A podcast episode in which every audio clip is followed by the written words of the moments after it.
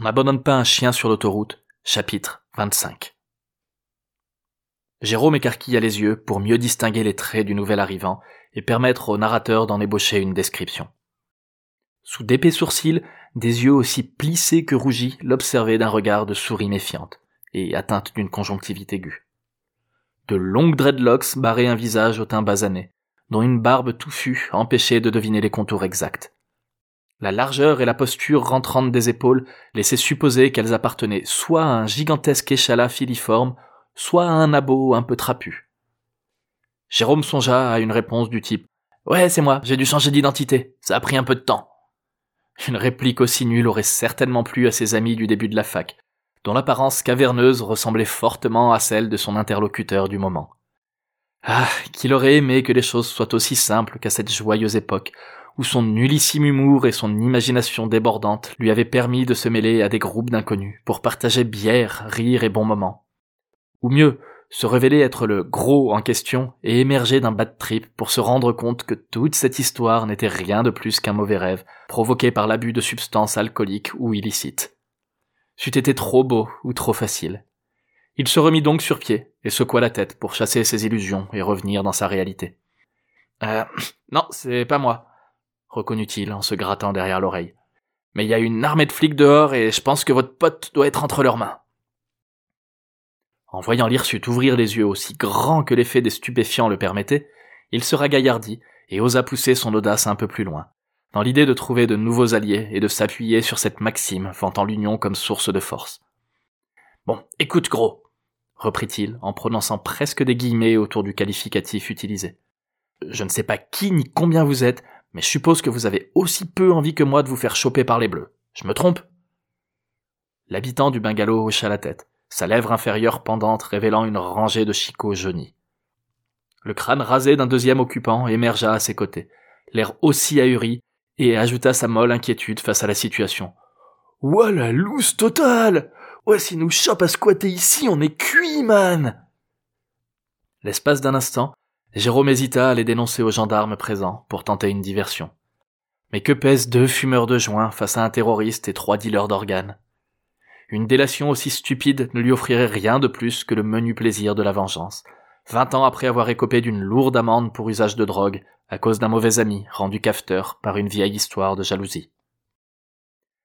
Il se massa les tempes en soupirant, avant de voir une troisième gueule se faufiler avec peine entre les deux autres, et ajouter une dimension ubuesque à la scène, malgré une apparence plus éloignée des clichés représentés par ses camarades. Vas-y mec, c'est quoi le délire là? Il est où Bouc Il en met du temps pour pisser il est avec les keufs, d'après ce que ce vieux vient de dire, répondit l'hirsute en pointant la barbe de son menton vers Jérôme. Ce dernier fut sur le point d'abandonner un échange qu'il devinait voué à l'échec. Il se retourna et leva les yeux vers l'arbre dont il venait de sauter. La hauteur de la première branche accessible le désola. Même les bras tendus dans toute leur longueur, impossible d'agripper le haut du grillage pour l'escalader. Une bonne vingtaine de centimètres lui manquaient, quelque part entre la pointe des pieds et le bout des doigts. Mais non, pas là où les auditeurs à l'esprit mal placé aimeraient imaginer. Vous auriez pas une chaise ou un truc du genre par hasard? quémanda-t-il sans grande motivation. Le crâne rasé disparut à l'intérieur de la cabane et se repointa à la fenêtre dix secondes plus tard, caché par un haut tabouret qu'il tendit à Jérôme en le félicitant de son idée. Ouais, pas con vieux Et si ça dégénère, on pourra se barrer par là, nous aussi Jérôme s'empara de l'objet en fronçant les sourcils de mépris. Il n'appréciait ni qu'on le traite de vieux, ni qu'on lui illustre à quel point il devait avoir l'air niais au même âge qu'eux. Une fois sa courte échelle installée au pied du grillage, il vérifia la stabilité des appuis et monta sur l'assise. Mais au moment de refermer ses doigts sur le haut de la clôture, il se ravisa. Attendez héla-t-il les trois têtes de l'inoffensif Cerbère. Vous. Vous auriez pas une bouteille d'alcool pour moi?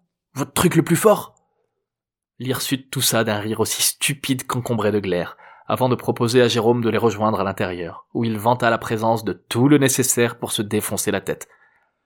Envoie juste l'alcool, ça suffira, tempéra Jérôme, blasé.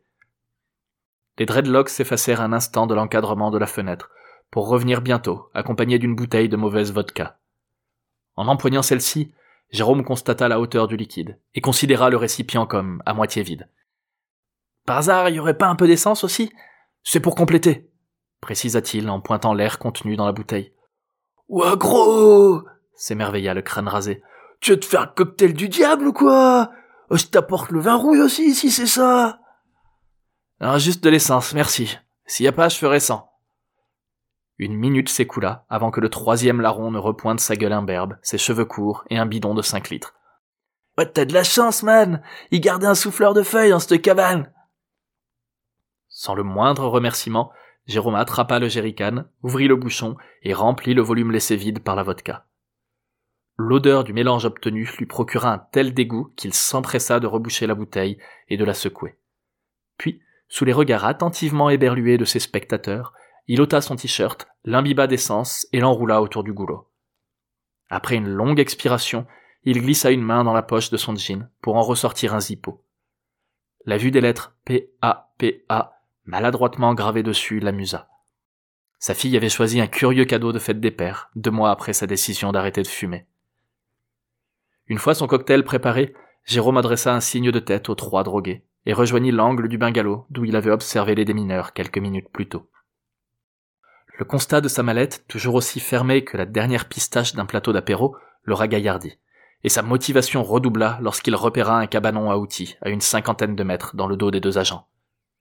Il alluma son briquet, regarda avec émotion la flamme vaciller, l'approcha de la mèche improvisée et lança sa bombe artisanale de toutes ses forces dans la direction du cabanon. L'atterrissage de l'objet fit sursauter les démineurs, qui se retournèrent d'un seul geste vers le local à outils, sous lequel la bouteille venait de rouler. L'absence de la moindre flamme affligea Jérôme, qui crut sa tentative de diversion manquer. Un molotov, ça peut paraître génial dans un bouquin ou un reportage télé, mais s'il n'est pas lancé au bon moment ou si la bouteille n'éclate pas, c'est aussi efficace qu'un coup de canif dans l'eau. Jérôme regagna donc sa cachette derrière le squat de ses nouveaux complices, le temps de digérer son échec ou d'espérer un miracle. Une douzaine de secondes plus tard, une sourde explosion retentit, rapidement suivie d'une série de sifflements stridents tandis sol éclatait un lot de pétards, dans des bruits d'explosion à faire pâlir les plus grands réalisateurs de films d'action moderne. La pagaille engendrée par cet heureux hasard arracha un immense sourire aux lèvres de Jérôme, qui observait la scène depuis le coin de sa cachette. Il lui fallut trois secondes pour remarquer l'absence de toute surveillance autour de sa mallette. À partir de là, son sang ne fit qu'un tour. Il alla reprendre la mallette de Laura au pied de la clôture. Puis, comme un vibrant hommage au cours de sport d'école primaire, il entama un sprint dantesque en direction de son trésor, le regard aveugle à tout ce qui se déroulait au-delà d'un simple centimètre de l'objet de son attention. À bout de souffle, il atteignit sa destination, échangea les deux bagages, serra son précieux une fraction de seconde contre son cœur et se sentit défaillir en prenant conscience de la distance à parcourir pour compléter le trajet retour.